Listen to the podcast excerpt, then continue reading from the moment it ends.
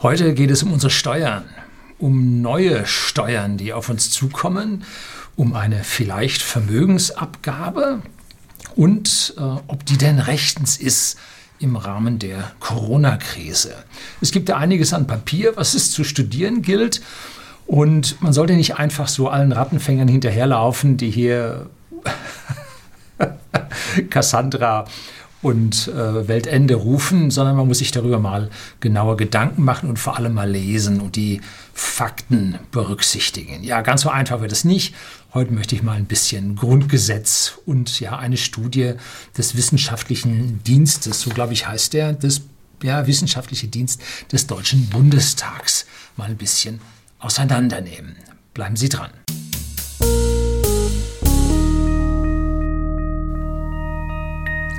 Guten Abend und herzlich willkommen im Unternehmerblog, kurz Unterblog genannt. Begleiten Sie mich auf meinem Lebensweg und lernen Sie die Geheimnisse der Gesellschaft und Wirtschaft kennen, die von Politik und Medien gerne verschwiegen werden. Und bin ich jetzt hier kompetent vom Fach, dass ich hier über Grundgesetz äh, und Bundesverfassungsgericht und so weiter urteilen kann? Nein, natürlich nicht.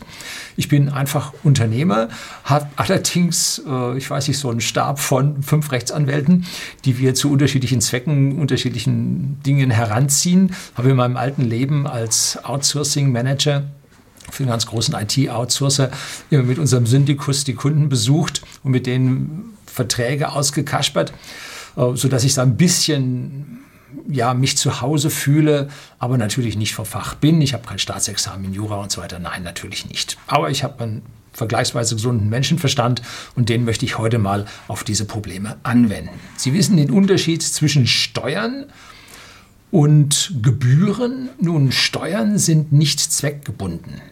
Man erhebt Steuern und das Parlament entscheidet darüber, wie diese Steuern ausgegeben werden. Das ist die Ho Ho Haushaltshoheit, ui, Haushaltshoheit des Parlaments und das darf im Prinzip äh, nicht übersprungen werden, indem irgendjemand irgendwelches Geld wo ausgibt. Deswegen wird ein Haushalt, ein Jahreshaushalt gemacht. Und wenn man mehr braucht, gibt es dann Nachtragshaushalte. Das hat es in der Vergangenheit relativ häufig gegeben, weil der Staat immer mehr Geld braucht. In den letzten Jahren war das nicht mehr so oft der Fall und das ging ganz schön zurück, kommen wir ganz zum Schluss drauf. So, und dazu gibt es dann noch so Gebühren, die Sie für spezielle Leistungen bringen müssen. Zum Beispiel, wenn ihr Sie einen Reisepass haben wollen, dann lösen Sie den extra, weil der ja anlassbezogen ist und nicht, der wird nicht aus Steuern heraus bezahlt. Und unser Grundgesetz für die Bundesrepublik Deutschland hat im Artikel 106 dann auch noch die entsprechenden Steuerarten aufgelistet. Und da wir ein föderales System haben aus Bundesländern und dem Bund, wem welche Steuern zustehen. Das ist ganz, ganz wichtig. Und da hat es nämlich in der Vergangenheit immer so schöne Aussagen von den Roten, ja, die Roten sind schuld gegeben, dass man Vermögensteuer einführen muss. Und dann äh, wurde irgendwann von einem hohen Gericht, ich glaube, es war sogar das Bundesverfassungsgericht, die damalige Vermögensteuer, die es gab, gekippt, weil die nämlich nicht zulässig war.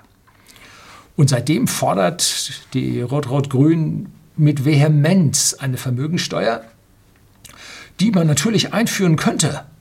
Und zwar steht sie den Ländern zu. Das heißt aber, dass die, die äh, jetzt nicht rot-rot-grün regiert sind, einer solchen Vermögensteuer nicht zustimmen würde. Und damit würde dann ein, ja, ein Tross von Leuten sich aus den vermögensbesteuerten Ländern in die Länder ohne Vermögenssteuerung bewegen. Und das wissen die Roten natürlich auch und fühlen sich an dieser Stelle gehindert und jammern darum und fordern immer vehement, dass es dann doch diese Vermögenssteuer gibt, obwohl sie a wissen, dass das auf Bundesebene nicht geben kann und äh, versuchen deshalb dem Bürger da immer einzureden, wie ungerecht doch alles wäre und damit Wählerstimmen äh, zu sammeln. Nein, unser Grundgesetz gibt es nicht her. Denn für den Bund stehen zu die Zölle, wobei wir hier, ich habe mal über die Zölle in der EU gesprochen, haben wir die Hoheit an die EU abgegeben. Das heißt, wir haben hier, äh, ohne dass äh, eine Volksabstimmung erfolgt wäre, äh, haben hier unsere Parlamentarier mit der Zustimmung zu irgendeinem EU-Gesetz ähm, hier die Zölle abgetreten. Das weiß ich jetzt nicht, ob das hier in der Verfassung noch drinstehen darf. Sie hätten die Verfassung ändern müssen, damit die Zölle der EU zustimmen, stehen. Ja, gut. Die Verbrauchssteuern, die Straßengüterverkehrssteuern, Kraftfahrzeugsteuern und so und Spritsteuer, die Kapitalverkehrssteuern, die Versicherungssteuer und die Wechselsteuer, Wechsel gibt es fast nicht mehr. Und jetzt Punkt 5, die einmaligen Vermögensabgaben, das ist also ein Punkt, einmalige Vermögensabgaben und die zur Durchführung des Lastenausgleichs erhobenen Ausgleichsabgaben. Das ist ganz wichtig. Dieser Lastenausgleich wird gesondert gezeigt, weil das äh, im Prinzip auf die Überwälzung der Kriegskosten auf ja, die Bevölkerung, auf die Habenden in der Bevölkerung entsprechend da war. Sechstens Ergänzungsabgabe zur Einkommensteuer und zur Körperschaftssteuer. Siebtens Abgaben im Rahmen der europäischen Gemeinschaften. So. Und dann das Aufkommen der folgenden Steuer steht den Ländern zu. Erstens die Vermögenssteuer. So, da haben wir sie, die Vermögenssteuer, die den Ländern zusteht. Und da hat zum Beispiel Bayern, weil hier noch der Grundbesitz vergleichsweise hoch ist, der Eigentumsbesitz hoch ist, hat sich immer dagegen gestellt.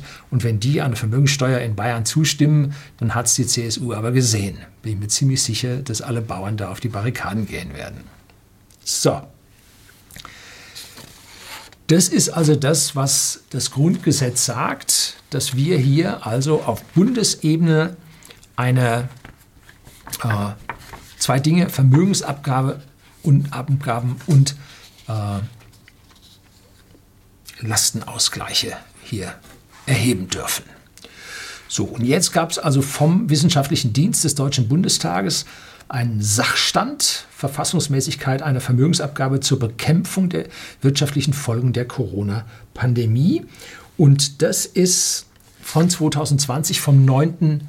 April, also kurz nachdem äh, hier ja, die Ausgangseinschränkungen erhoben wurden oder äh, ausgegeben wurden. Das heißt, man hat vorher schon ein bisschen daran gearbeitet, dass man dann anschließend hier dieses Papier rausbringen konnte. Ich glaube nicht, dass die so schnell sind, dass sie das unmittelbar danach gemacht haben.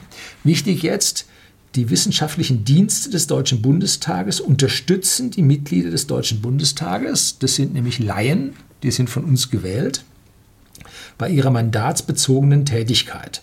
Ihre Arbeiten geben nicht die Auffassung des Deutschen Bundestages, eines seiner Organe oder der Bundestagsverwaltung wieder. Das heißt, die suchen, machen Background-Recherchen und erzeugen dann damit hier solche Papiere, um einen Sachstand äh, für die Bundestagsabgeordneten zu bringen. Und im Inhaltsverzeichnis gibt es also hier jetzt eine Einleitung, kurze rechtliche Einordnung der Vermögensabgabe, dann verfassungsrechtliche Zulässigkeit der Vermögensabgabe zur Begegnung der Corona-Krise. Einmaligkeit, staatliche Ausnahmelage, Zweckbindung. Und dann Punkt, der letzte Punkt 4, das ist ziemlich wichtig in diesem Zusammenhang, wie die finanzielle Ausgangslage äh, von unserem Staatshaushalt ist und die Einschätzung der Ökonomen im März und April 2020.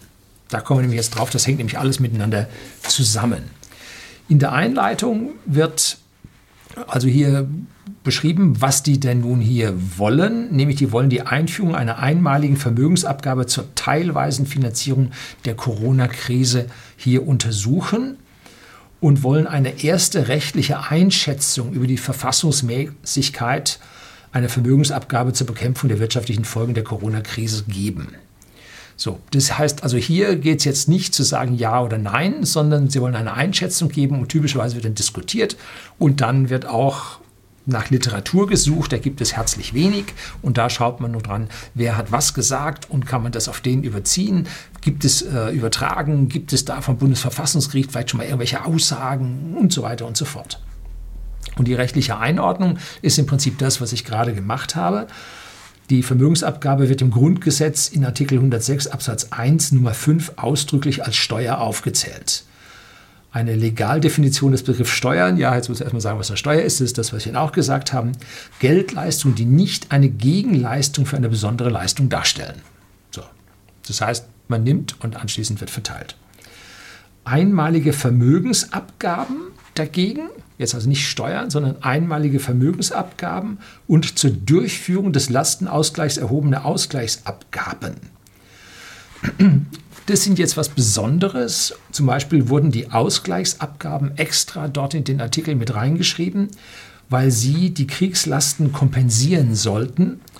Und damit sind die einmaligen Vermögensabgaben wohl nicht auf Kriegslasten ausgelegt, weil das äh, im Prinzip die Ausgleichs, die, der Lastenausgleich war, sondern auf andere Finanzierungszwecke. Das heißt also, eine Vermögensabgabe kann man wohl für andere Zwecke heranziehen und nicht für diese Kriegsausgaben oder Kriegslasten. Ähm, grundsätzlich sind also diese Verfassungs- diese Vermögensabgaben verfassungsrechtlich zulässig und Einigkeit besteht darin, dass die Vermögensabgabe die Steuerschuldner nur einmal belasten darf. Das heißt, was man jetzt sagt, man nimmt es den Leuten weg, das war es dann auch. Geht also nicht weiter, dass man sagt, jetzt machen wir für Corona 2 noch einen, für Corona 3 wieder einen, sondern nein, es darf sie nur ein einziges Mal belasten. Einigkeit besteht ferner dahin, dass die Vermögensabgabe einen besonderen, außerordentlichen Finanzbedarf des Staates voraussetzt. Da werden wir gleich reingucken und sehen, dass das nicht unbedingt so gegeben ist. Ne? Ein außerordentlicher Finanzbedarf des Staates. Ähm, und jetzt gibt es unterschiedliche Leute, äh, ein Schemmel, ein Kirchhoff, ein Wieland und die diskutieren also vorwärts und rückwärts hin und her. Wer sich da also besonders für interessiert, ähm, sollte da mal nachsuchen und sich das aus irgendwelchen äh, Sammelsurien an Rechtsliteratur raussuchen. Und Sie sehen also in einem außergewöhnlichen Finanzbedarf des Staates eine finanzielle Sonderlage, die mit den üblichen Steuereinnahmen nicht oder nur schwer bewältigt werden können und die einen einmaligen Rückgriff auf die bestehenden Vermögen rechtfertigt. Das ist der Joachim Wieland, Vermögensabgaben im Sinne von Artikel bla bla bla. Und diese einmalige oder diese finanzielle Sonderlage ist jetzt sehr schwer zu definieren. Ne? Ähm, denn was ist denn so eine staatliche Ausnahmelage? Hm? Wenn wir uns anschauen, ähm, wir haben bislang Vermögensabgaben gehabt, äh, und zwar ein Wehrbeitrag von 1913. Ja, da hat man vorher Geld gesammelt, bevor man Frankreich überfallen hat.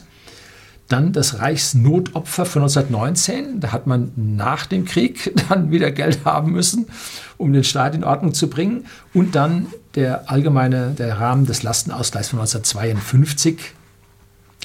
Und alle die drei waren äh, Versuche, also die Kriegskosten da wieder einzuspielen. Mit diesen historischen Ereignissen ist die Corona-Krise wohl nicht vergleichbar. So, das heißt, wir gehen jetzt auf diese anderen Vermögensabgaben hin und an dieser Stelle muss man sagen, wie hoch sind denn nun die Kosten der Corona-Krise? Und an diesem Punkt wird es jetzt interessant, denn wir müssen erstmal schauen, was haben wir denn bislang an staatlichen Ausgaben gehabt. Wir haben bislang zur Bewältigung der Kosten der Corona-Pandemie hat der Deutsche Bundestag nun einen Nachtragshaushalt für 2020 mit einer Nettokreditaufnahme in Höhe von 155,987 Milliarden Euro beschlossen. Die Corona-Pandemie stelle eine außergewöhnliche Notsituation dar. Das war jetzt wichtig, weil wir ja die Schuldenbremse bei uns mit eingetragen haben die sich der Kontrolle des Staates entziehe und die staatliche Finanzlage erheblich beeinträchtige. Deshalb sei im Jahr 2020 eine Überschreitung der zulässigen Kreditobergrenze gemäß Artikel 115 Grundgesetz geboten. Das ist diese Schuldengrenze, wo man also jetzt rübergehen darf. So, da sieht man das. Aber die andere Frage ist, sind 155 oder 156 Milliarden viel? Und vor allem diese Mittel, die dort gegeben wurden, die sind ja nicht klar, ob die alle gezogen werden müssen. Weil es sind da ein Haufen Kredite, die gegeben werden. Äh, und das wird sich vielleicht nicht so ausgehen, dass man die tatsächlich dann auch alle abschreiben muss. Ne? Also da ist jetzt die Frage, ist schon so viel Geld ausgegeben worden, dass diese Notsituation des Staates tatsächlich schon existiert? Seit 2014, und jetzt wird es interessant, das ist nämlich jetzt die schöne schwarze Null, die uns immer vorgebetet wurde. Seit 2014 bis jetzt musste der Bund keine neuen Kredite aufnehmen. Der Überschuss des Bundes betrug am Ende des Jahres 2019 13,3 Milliarden Euro. So, das heißt, die sacken Steuern ein ohne Ende, müssen keine neue aufnehmen. Und äh, jetzt ist die Frage, muss man denn jetzt, wenn hier Zusatzbedarf da ist, muss man denn dann sofort auf das Vermögen der Leute zugreifen? Kann man denn nicht einfach hier die Schulden wie früher schon erhöhen? Und was ist denn an Schulden im deutschen Staat zulässig? Wenn wir nach äh, zur EU schauen, dann sehen wir, dass hier zwar eine Grenze von, ich glaube, waren das die 68 Prozent des BIPs da sind, aber schauen wir an die Nachbarländer, wie die alle hübsch dagegen verstoßen und niemand wird dort mit Sonderzahlungen belastet, mit Strafzahlungen belastet, was ja steuerungs- oder regelungstechnisch sowieso ein Irrsinn ist. Wenn du drüber gehst, äh, musst du Steuern bezahlen, also Abgaben an die EU, Strafen bezahlen, äh, was dich noch weiter rüberbringt und dann musst du wieder darauf bezahlen und so weiter und so fort. Das ist ein falscher Regelkreis. Da wird man nicht drin behindert, diese Schulden zu machen, sondern äh, man kriegt ja die Schuld, man darf ja drüber gehen und dann zahlt man auch gerne dieses Ding verrückt. Ne? So. Und deswegen ist die Frage, ob für uns nicht dasselbe gilt wie für andere Länder, dass wir mit unserer Verschuldung im BIP bis auf 135 wie in Italien hochgehen können. Und das wäre noch lange keine Sonderlage, die einen Zugriff auf das Vermögen der deutschen äh, ja, Immobilienbesitzer oder wie man das sonst festmachen will, äh, rechtfertigt. Denn wir dürfen nicht vergessen, das Haushaltsvermögen in Italien, Frankreich, Spanien, Griechenland, Zypern liegt im Median, also bei 50 Prozent der Bürger. Nicht ganz superreiche, die den Durchschnitt hochtreiben, sondern nein, 50 Prozent der Bürger, die haben ein Vielfaches von uns. Wir haben hier keine Vermögen aufbauen können, weil man uns immer super die Steuern abgenommen hat, damit wir jetzt bei unseren 60,9 äh, Prozent liegen. Ja? Also das Geld hat man uns schon genommen und jetzt soll man uns nochmal nehmen, damit wir mit dieser Verschuldung da nicht hochkommen und wir pari mit den anderen Ländern sind, sollen wir in der EU der einzige Staat sein, der mit seiner Verschuldung äh, so niedrig ist und alle anderen liegen so hoch? Ja, der einzige Gläubiger in einem Bund von Schuldnern zu sein, ist keine gute Idee. Und jetzt das Vermögen der Deutschen noch dazu flöhen und dann auf der anderen Seite noch Corona-Bonds für Italien und sonst wen auszugeben. Aber ha hallo, äh, hier geht es um den Haushalt der Bundesrepublik Deutschland und nicht um den der EU. Also hier sollten wir mal wirklich aufpassen, äh, ob wir hier äh, die deutsche Bevölkerung hier verarmen wollen. Ganz bewusst. Und genauso dürfte die Einstellungen äh, von unseren Linken, den Roten und den Grünen zu werten sein, die einfach mit dieser äh, Vermögensabgabe, die jetzt so ganz pauschal gefordert wird, einfach den Steuersatz für den deutschen habe was erhöht, erhöhen will. Über diese Grenze, auf die wir sie im äh, ja, weltweiten Vergleich festgelegt haben. Wir liegen schon am oberen Ende von den erhobenen Steuern. Das muss man sich auch nochmal zu Gemüte führen. Wir liegen schon ganz oben und jetzt soll nochmal da oben was drauf. Ja, wo sind wir denn? Also hier muss unsere Politik wirklich darauf achten, dass man den Leuten nicht zu viel wegnimmt. Und auch wenn jetzt die Schwarzen äh, sich hier im prozentualen Aufwind sehen mit, äh, ja, tendieren wieder Richtung 40 Prozent, wenn Sie hier eine Vermögensabgabe auf die Eigentumswohnungen, auf die Häusle und so weiter machen, dann wird sich das aber radikal reduzieren, diese 40 Prozent. Darauf kann man einlassen. Das heißt, wenn man so eine Vermögensabgabe sehen wird, gehe ich davon aus, dass sie nicht vor der nächsten Wahl kommt. Ja, ja 2021 sind Wahlen. Und bis dahin wird die Krise ja noch hübsch weiterlaufen.